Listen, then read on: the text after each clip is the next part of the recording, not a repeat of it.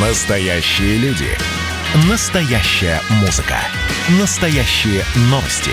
Радио «Комсомольская правда». Радио про настоящее. 97,2 FM. эм. Как дела, Россия? Ватсап-страна! Это радио «Комсомольская правда». Антон Челышев у микрофона. Прямой эфир. Говорим на главные темы этой субботы и уходящей недели. 1 сентября на носу, и Росстат подсчитал, сколько в этом году будет стоить набор первоклассника. Дороже, чем в 2019 на 2%. А, девочек одеть в школу, ну это традиционно, а, чуть дороже мальчиков, чем мальчиков. А теперь немного подробностей э, вот статистики, которую Росстат представил. Собрать девочку в школу в 2020 году будет стоить в среднем 23 200 рублей, в то время как мальчика 18 800 рублей. А, в 2020 году набор первоклассников в среднем, получается, стоит 21 тысячу рублей. В этот набор входит одежда, спортивная форма, канцелярия и рюкзак. Средняя цена а, на одежду по России для мальчиков чуть выше 14 тысяч рублей, а для девочек почти 19 тысяч рублей. Набор канцтоваров с рюкзаком в среднем 4,5 тысячи рублей. А, с набором первоклассника Росстат также подсчитал среднюю стоимость букета, гаджетов и дополнительного образования. Что же это за цифры а, в итоге у Росстата получились? Букет из пяти цветков 541 рубль. Кнопочный телефон в среднем будет стоить 3000 рублей. А смартфон 9,5 тысяч рублей. Средняя стоимость планшета 12 тысяч рублей. А ноутбука 30 тысяч а, рублей. Еще одна, еще одна интересная а, новость, касающаяся трат детей а, заключается в том, что родители школьников примерно на треть снизили расходы на детскую одежду. Средний чек на товары этой категории составил около 2000 рублей. Это на 35% ниже, чем в августе прошлого года. В общем, люди начали тратить меньше. А, понятно почему. А сколько потратили на сбор а, своих детей в школу вы в этом августе? Напишите об этом WhatsApp и Viber на 967 200 ровно 9702, 967 200 ровно 9702 или звоните в прямой эфир по телефону 8 800 200 ровно 9702. А на прямую связь со студией выходит корреспондент отдела экономики Елена Аракелян. Лена, добрый день. Да, добрый день, Антон. Ну, ты уже практически все сказал. А, да, вот передо мной открыто вот это исследование Росстата. Действительно, первоклассница, ну, это уже традиционно обходится дороже первоклассника. А, и разница, а, понятна, из-за одежды. Что Знаешь, что странно? Знаешь, что странно, Лен, ага. прости, э, перебью. Странно вот что, что э, всего на 2% снизил, э, не снизился, а подорожал набор первоклассника вот в преддверии 1 сентября 2020 года. Не кажется ли тебе эти 2% слишком не, небольшой дельты? Тут даже не 2, а чуть меньше. Тут, если быть точными, для мальчиков 1,7%, для девочек 1,1%. Но это объясняется тем, что эм, коронавирус, снижение доходов, э, достаточно низкая сейчас инфляция как таковая. И в связи с этим понятно, что ну, не могли э, очень сильно вырасти расходы, потому что откуда взять деньги. А, и э, я могу сказать, что, собственно, считала Росстат. Тут есть подробная э, раскладка по вот этим вот э, наборам. Ну, набор, в принципе, как сказать, не из одного платья. а, то есть э, вот эта разница между мальчиками и девочками объясняется тем, что у девочек э, гардероб больше – Э, что, наверное, логично. То есть у мальчиков в него входят брюки, рубашка, э, джемпер, э, туфли, э, ботиночки и носочки. А у девочек, соответственно, два платья, э, три блузки, э, две юбки, Ну, джемпер, правда, один. А, туфли ботиночки тоже по одной паре. Три пары колготок. А, пять пар носочков. Вот а, что они считали. Ну, дальше э, спортивная форма, которая почти в 4 тысячи в среднем обошлась. Э, это спортивный костюм, кроссовки, э, две футболки. Ну, тут у мальчиков, девочек разницы нет. Лен, слушай, а где ага. Росстат наш уважаемый, понятно, вопрос не к тебе, а к Росстату, а где Росстат угу. наш уважаемый нашел такие цены, чтобы вот это вот все и за такие деньги, ну, мне кажется, а, ладно, значит, в Москве, да, в любом это, крупном городе такого это, нет а, цена средняя по аптеке, то есть по стране, а дальше у них тут идет расклад по регионам, и по регионам а, он очень сильно отличается. То есть, допустим, у девочек а, вот этот самый а, набор а,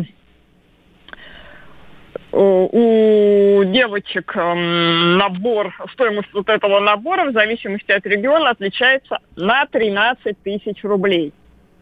А, то есть э, у мальчиков там чуть ниже, но все равно. Угу. И получается, то есть вот только по одежде, допустим, разброс а, мальчика дешевле всего одеть в Орловской области, это где-то 14 тысяч рублей, а в Чукотском, на Чукотке это, извиняюсь, почти 25 тысяч. То есть вот такие цифры, они очень сильно плавают. А вот смотри, что нам из Хабаровска прислали. Слушательница угу. пишет, два мальчика 7 и 11 лет, на двоих 30 тысяч. Самое дорогое – это обувь, туфли, сменка и смен... кроссовки на физру. Около 10 тысяч рублей на двоих. Ну и э, около 10 тысяч на двоих – это только одежда для школы, плюс канцелярия около 5 тысяч. Вот да, получается 30 тысяч на двоих, но это прямо вот, прямо даже даже э, ниже, чем э, получается в среднем по стране. А-а-а. Еще одно сообщение, по-моему, это город Саратов. Одежда 7 тысяч рублей, канцелярия 1000, усовершенствование ноутбука 5 тысяч рублей к 1 сентября готовы. Ну, это получается не, полностью, не полный набор, а именно то, на что пришлось потратить деньги к 1 сентября, потому что какая-то одежда, вполне возможно, там ну, уже да. есть, была, была куплена апгрейдена. Тут на самом деле, Лен, спасибо тебе большое. А, мы должны переходить к следующей теме. Елена Аркелян была на прямой связи со студией, корреспондент отдела экономики «Комсомольской правды». На самом деле вопрос слушателям нужно задавать а, вот какой, как мне кажется. Друзья, а вы смогли купить все, что нужно вашим детям к 1 сентября? Или не смогли? Вот а, пишите об этом WhatsApp и Viber на 967 200 ровно 9702. Мы переходим к следующей очень важной экономической теме. Россияне впервые в истории задолжали по ипотечным кредитам рекордную сумму. Ну, на то, собственно, она и рекордная, чтобы быть впервые в истории. В июле 2020 года этот показатель превысил 8 триллионов рублей, сообщает Центробанк. Совокупный долг граждан по ипотеке вырос в прошлом месяце на 2%. А, при этом 8 триллионов 110 миллиардов приходится на рублевые кредиты и лишь 20,5 миллиардов рублей на валютной. На прямой связи со студией вице-президент гильдии риэлторов России, председатель Совета торгово-промышленной палаты Константин Апрелев. Константин Николаевич, здравствуйте. Здравствуйте, да. Угрожает ли что-нибудь нашему ипотечному рынку? Надувается ли пузырь? Может ли он лопнуть и прочее, прочее? Ну, я думаю, что пока не надувается, хотя на самом деле объем закредитованности населения высокий, я думаю, что нам не нужно бояться цифр, связанных с тем, что растет объем долга. Важно, чтобы не рос объем э, плохих долгов, просроченных кредитов, просроченных платежей. Да, вот это важно. А то, что общая сумма кредитования населения, объема закредитованности, она выросла, это понятно, потому что ипотека э, этот инструмент, он э, решает именно социальные проблемы, и процентная ставка по нему снижается. Естественно, э, ипотека становится более доступной и для других слоев населения, которые раньше ипотеку не могли брать, э, когда снижается процентная ставка. И, естественно, объем закредитованности в целом растет, с учетом того, что это все-таки долгосрочные кредиты, 10, 15, 20 и 30 лет – Естественно, люди... Угу. Хорошо, Константин Николаевич, простите, у нас мало очень времени. А получается, объем плохих долгов не растет или, в общем, рекордных, ну, до рекордных отметок думаю, там далеко? Цифра задолженности сама по себе, она не показывает э, объем плохих долгов. Нужно смотреть на общий объем плохих долгов. Вот насколько я понимаю, когда э, тревожная была ситуация в позапрошлом, например, году, э, речь шла о примерно 2% от общего объема кредитов, которые просрочены. Вот нужно просто поднимать эти цифры, реально их смотреть, э, что происходит. Но в любом случае надо понимать следующее, что нас ждет непростая осень и ближайший год непростой, потому что значительное количество людей потеряли работу, э, потеряли бизнес, потеряли доходы. Естественно, это те люди, которые э, раньше имели возможность уплачивать по кредитам. Что будет сейчас? Ну, надо создавать специальные продукты, как это было в восьмом году ипотечные, когда идет, э, когда у людей появляется возможность э, пролонгировать срок уплаты, получить один или два года э, э коррекцию процентной угу. нагрузки, либо отсутствие процентной спасибо. по ипотеке. Да, спасибо. Угу. Спасибо большое, Константин Николаевич. Константин Апрелев был на прямой связи со студией, вице-президент гильдии риэлторов России, председатель Совета торгово-промышленной палаты. Как дела, Россия? Ватсап-страна! Вы слушаете радио «Комсомольская правда». Продолжаем говорить на главные темы дня сегодняшнего и уходящей недели. Антон Челышев у микрофона. В Хабаровске прошла акция протеста в поддержку Сергея Фургала. Уже восьмой раз подряд люди вышли на улицы, чтобы добиться рассмотрения дела экс-губернатора края в столице региона. Также они требуют передать это рассмотрение присяжным и сделать заседание открытым. Сергея Фургала арестовали по делу об организации убийств. Сейчас он в одном из московских СИЗО. Как сообщает пресс-служба администрации Хабаровска, сегодня в митинге принимают участие около 1200 человек.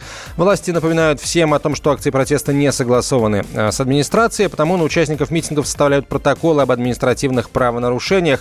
Суд рассмотрел уже 142 дела, 19 человек арестованы.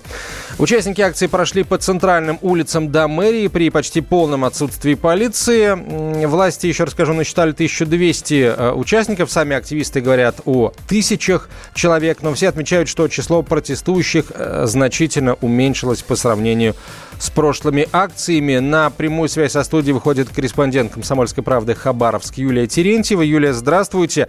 А, в итоге сколько собралось людей сегодня на акции протеста? Как она проходила? Где люди собирались? Чего хотели? Добрый день. У нас уже вечер. А, ну, что я могу сказать? По моим наблюдениям, судя на площади на момент начала шествия, напомню, несанкционированного шествия, собралось действительно немного народу. Затем люди пошли уже таким традиционным маршрутом, двинулись э, по главной улице города, через площади, э, чтобы совершить круг. И во время движения колонны к ней присоединялись еще люди. То есть по ходу движения колонна росла.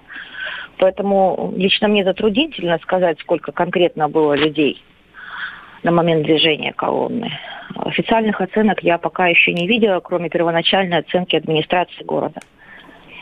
Э, люди, вот кто выходит на улицы? Э, жители Хабаровска или э, люди, которые приезжают из других регионов, так сказать, поддержать хабаровчан, которые поддерживают Фургала? И с какими лозунгами люди на улице? То есть по-прежнему требуют судить Фургала в Хабаровске? Да, требования не изменились, как это было с самого начала. А, собственно, ну, то, что суд в Хабаровске, суд присяжных, это основное требование. Понятно, что к протесту присоединяются люди с другими лозунгами, которые все-таки не соответствуют первоначальной идее всех этих шествий. Но мне, например, сегодня понравились два плаката.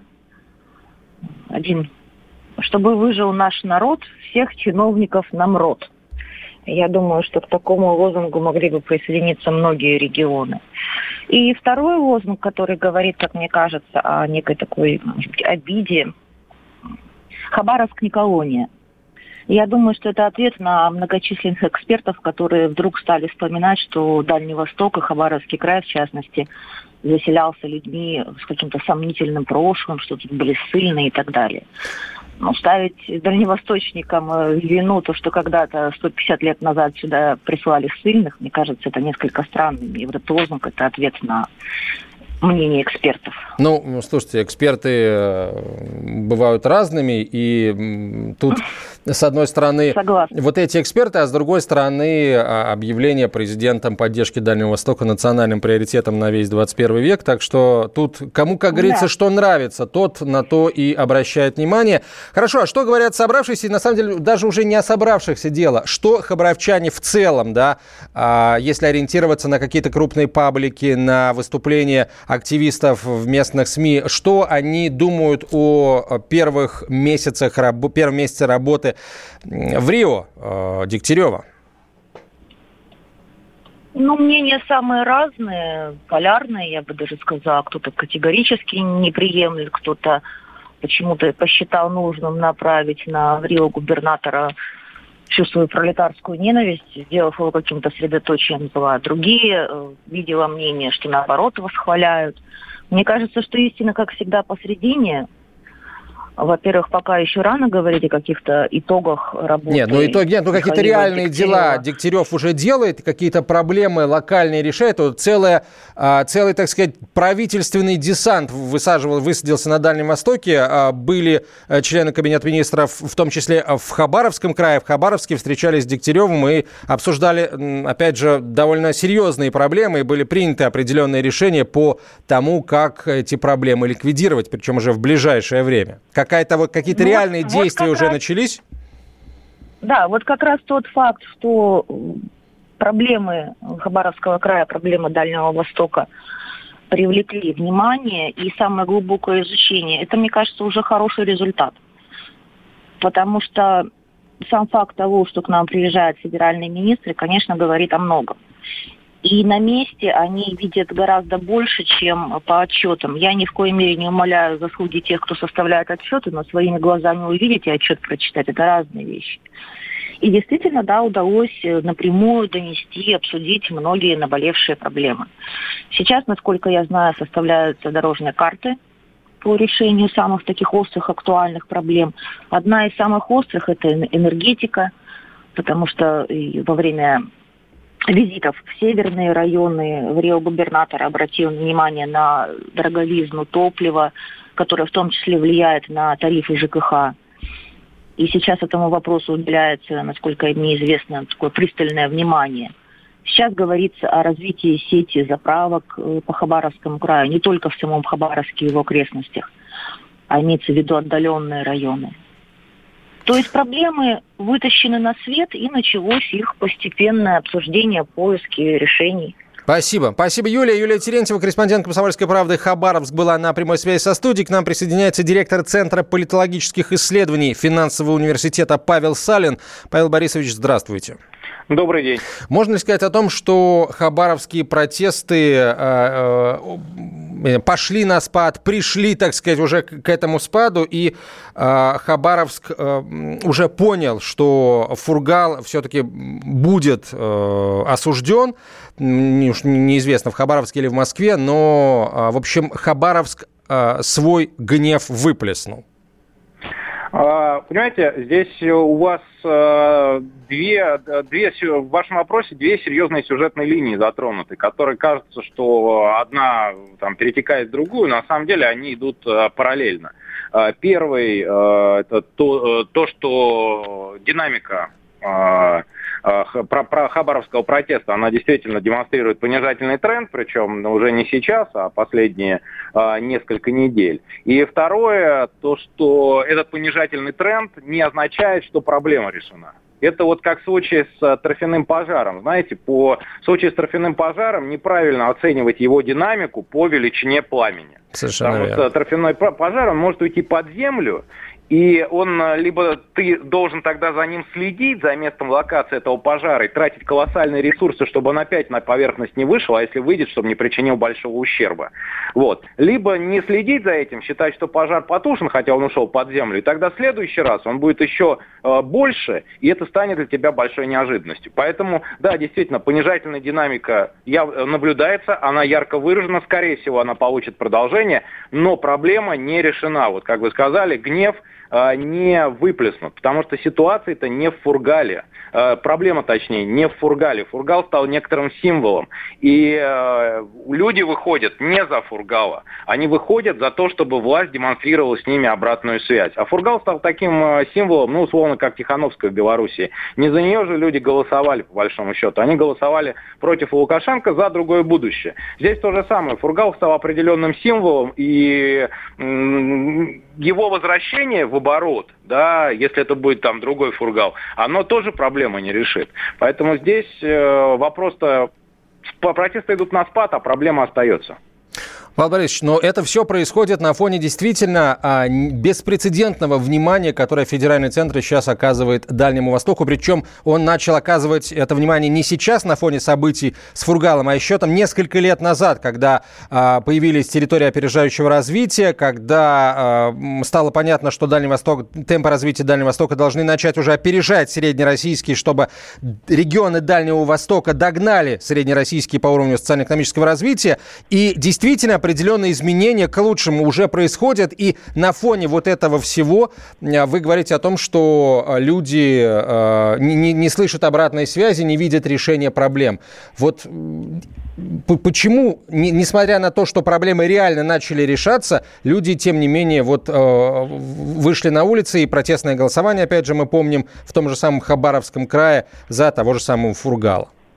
Опять в вопросе вашем содержатся две сюжетные линии, и они э, друг с другом э, не, взаимосвязаны, они идут параллельно. Первая сюжетная линия, то, что федеральный центр действительно уделяет большое внимание Дальнему Востоку, и уделять начал не сейчас, когда начались протесты, а несколько лет назад. Но большой вопрос, а кто является бенефициаром этого внимания? Это вот как с нацпроектами, да, вот сейчас про них стали меньше говорить, а когда их э, пиарили, вот столько информационного шума было, реально деньги на это 30 выделяли. секунд у нас. Угу. Да, и говорили, а вот сколько, сколько денег выделено? Но люди же не чувствовали, что эти деньги выделяются. То же самое. А кто является бенефициарами этого внимания? Люди чувствуют, что у них жизнь улучшилась или нет? Вот большой вопрос. Деньги выделяются, внимание есть. А жизнь у людей э, улучшилась, перспективы появились или нет? Судя по всему, хотя бы участие населения, такого ощущения нет. Поэтому на улице и выходит. Спасибо большое. Павел Салин был на прямой связи со студией, директор Центра политологических исследований Финансового университета. Мы продолжим через несколько минут. Поговорим о том, что очень скоро 2 миллиона российских предпринимателей э, потеряют налоговые льготы. Как это отразится на бизнесе и экономике в целом? Как дела, Россия? Ватсап-страна! Вы слушаете радио «Комсомольская правда». Антон Челышев микрофона. Говорим на главные темы дня сегодняшнего. С 2021 года правительство планирует отменить единый налог на вмененный доход. ЕНВД или вмененка – это один из любимых э, налоговых режимов российских предпринимателей. Налог э, для разных сфер деятельности зависит от размера торговой площади, количества работающих, числа транспортных средств или других э, физических показателей. Эта налоговая схема появилась в конце 90-х, когда доходы бизнеса во многих отраслях учету и контролю контролю поддавались слабо. Сейчас режим стал атовизмом, считают в Кабинете министров, и с 2021 года ЕНВД должны отменить. Однако часть экспертов считает, что это может убить малый бизнес в России. Единый налог на вмененный доход платит примерно 2 миллиона малых и средних э, предприятий, а также индивидуальных предпринимателей. Это каждый третий бизнес в стране.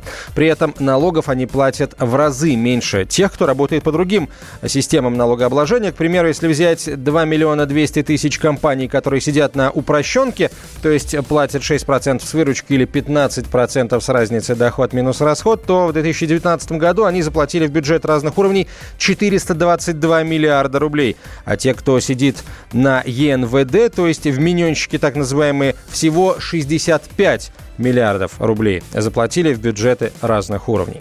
На прямую связь со студией выходит глава Ассоциации защиты бизнеса Александр Хуруджи. Александр Александрович, здравствуйте. Здравствуйте. Вы тоже считаете, согласны, разделяете мнение тех, кто считает, что отмена ЕНВД приведет, нанесет мощный удар по тому бизнесу, который сейчас платит налоги именно по этой схеме? Я считаю, что скорее э, не удар, а произойдет э, уход в тень. Из тени вышли с таким трудом ушли годы на то, чтобы люди в это поверили. То есть дали возможность людям, которые, в принципе, работают, как правило, на себя, либо это небольшая семья, которая занимается совсем мелким бизнесом, легализоваться. И, в общем-то, это те самые люди, которые у государства не, не просят ничего. И фактически для них был придуман самый простой в администрировании режим, благодаря которому они могли, не имея специальных познаний, работать, заниматься своим бизнесом. И если сейчас его убрать, ну, на мой взгляд, они вернутся фактически э, обратно в 90-е и, собственно, не будут платить вообще никаких налогов, получат э, в виде э, рисков э, возможные проверки, их будут пытаться загнать э, в какой-то из новых э, налоговых какой-то из новых налоговых режимов, но не факт, что все пойдут, потому что проблема для них не в том, какие налоги платить, а сколько денег уходит из сил на администрирование, на то, чтобы подготовить документацию. Не у всех есть смартфоны для того, чтобы освоить все это дело и знания соответствующие. Поэтому тут вопрос достаточно комплексный, и мой прогноз будет э, серьезный ход в тень. Давайте мы зададим этот вопрос слушателям, дорогие друзья. Если вы сами или а, вот бизнес, в котором вы работаете, платит а, налог платит единый налог на вмененный доход, то что будет э, с вашим бизнесом или с бизнесом, в котором вы работаете в качестве наемного сотрудника, а в случае отмены этой системы налогообложения в случае э, попытки перевода этого бизнеса на какую-то другую систему. Напишите об этом WhatsApp и Viber на 967 200 ровно 9702, 967 200 ровно 9702. На связи со студией, я напомню, глава Ассоциации защиты бизнеса Александр э, Хуруджи. Александр Александрович, а вот в правительстве назвали этот, э, эту систему атовизмом. А что в ней такого несовременного, как думаете? Ну, понятно, что это вопрос к правительству, но тем не менее, вот я попрошу вас. Я думаю, что нужно найти какие-то слова для того, чтобы объяснить, почему привык привычный режим отменяют, и по большому счету найти хоть какие-то аргументы, доводы э, за счет э, манипулирования цифрами, да, в том числе, чтобы показать, что они платят меньше налогов. Но по большому счету какая первичная задача стоит. Если задача стоит дать людям возможность зарабатывать на себя, на свою там семью, и э, чтобы эти люди не появились на бирже труда и не просили денег у государства из бюджета, то ЕНВД эту задачу э, с успехом выполнял многие годы. И люди, которые столкнулись сегодня с проблемой в том числе э, различных агрегаторов, ухода в интернет, спада, торговли, э, в общем-то, и так подвергнуты очень серьезным вызовам. Если еще отменят и ЕНВД, у них а, последняя возможность как-то зарабатывать а, пропадет, и мы просто получим увеличение количества безработных со всеми вытекающими для государства последствиями. Поэтому я считаю, что государству необходимо было не только на сухие цифры смотреть, но и смотреть э, на социальную составляющую, которую несут на себе э, микропредприниматели, которые занимаются бизнесом и ведут его в рамках э, режима ЕНВД. Слушатели пишут, закроемся и в тень. А напишите-то, пожалуйста, уважаемый слушатель, какой у вас бизнес и, в общем, почему та же упрощенка вам не подходит. Кстати, Александр Александрович, а почему э, э, люди не перейдут на упрощенную систему налогообложения и не, не начнут платить просто 6% с выручки? Ну, вернемся к началу моего Давайте. Э, ответа. И я напоминаю, что для этих людей, которые находятся на этих режимах, в основном проблема не в том, чтобы заплатить эти 6%. Они что так, что так будут небольшие суммы, а в том, какое количество отчетности и усилий необходимо потратить на то, чтобы эту отчетность в итоге сдать. Понимаете? То есть эти 6% нужно вычислить. Значит, нужно заключить договор соответствующий, найти себе бухгалтера, хоть удаленно, заключить договор с банком. А, банки сейчас предлагают массу продуктов, но не все научились ими пользоваться. Не у всех есть деньги для того, чтобы купить современный хороший смартфон, который полноценно поддерживает эту работу.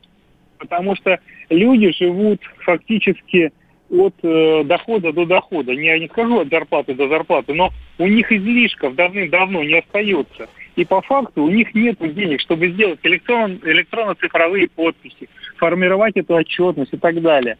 То есть они сидят на этом режиме ЕНВД, что-то платят, и, собственно говоря, кормят свои семьи. Если это отменить, то они посмотрят, какие у них расходы дополнительные сложности, связанные с администрированием угу. э, своих э, налогов, и просто уйдут в Киев. Хорошо. Если все-таки правительство примет это решение, то а какой, с вашей точки зрения, нужно брать э, период э, переходный для того, чтобы бизнес подготовился к отмене ЕНВД?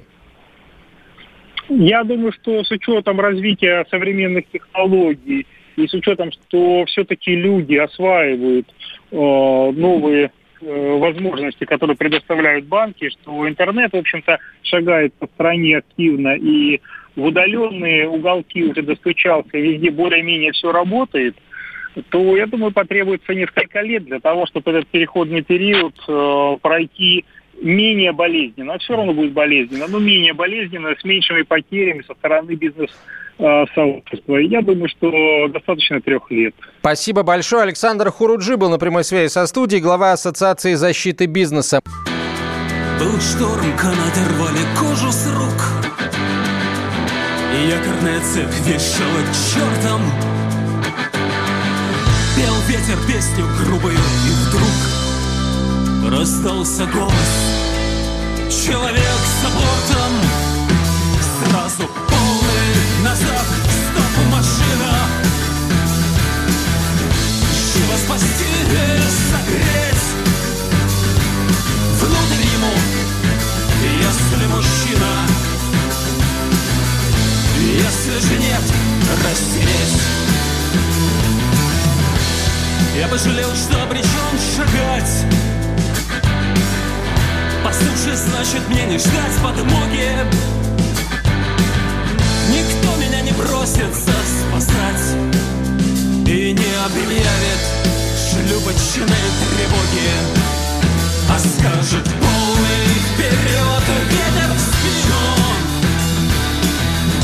Будем в порту по часам. Так ему,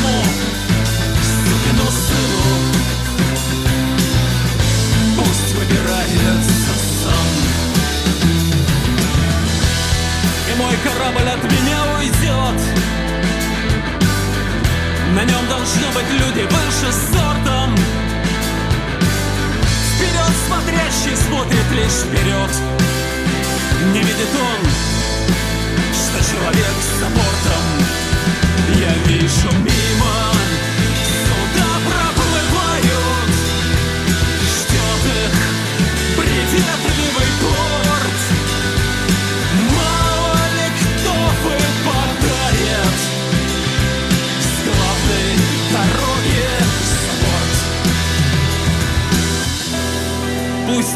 меня вынесет, а там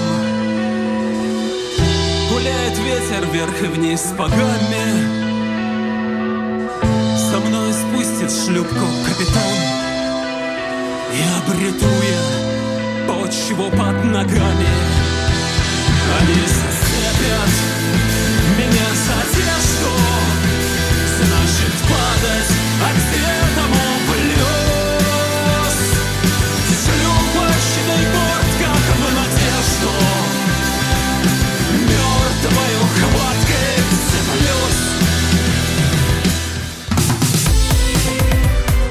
Как дела, Россия? Ватсап-страна! страна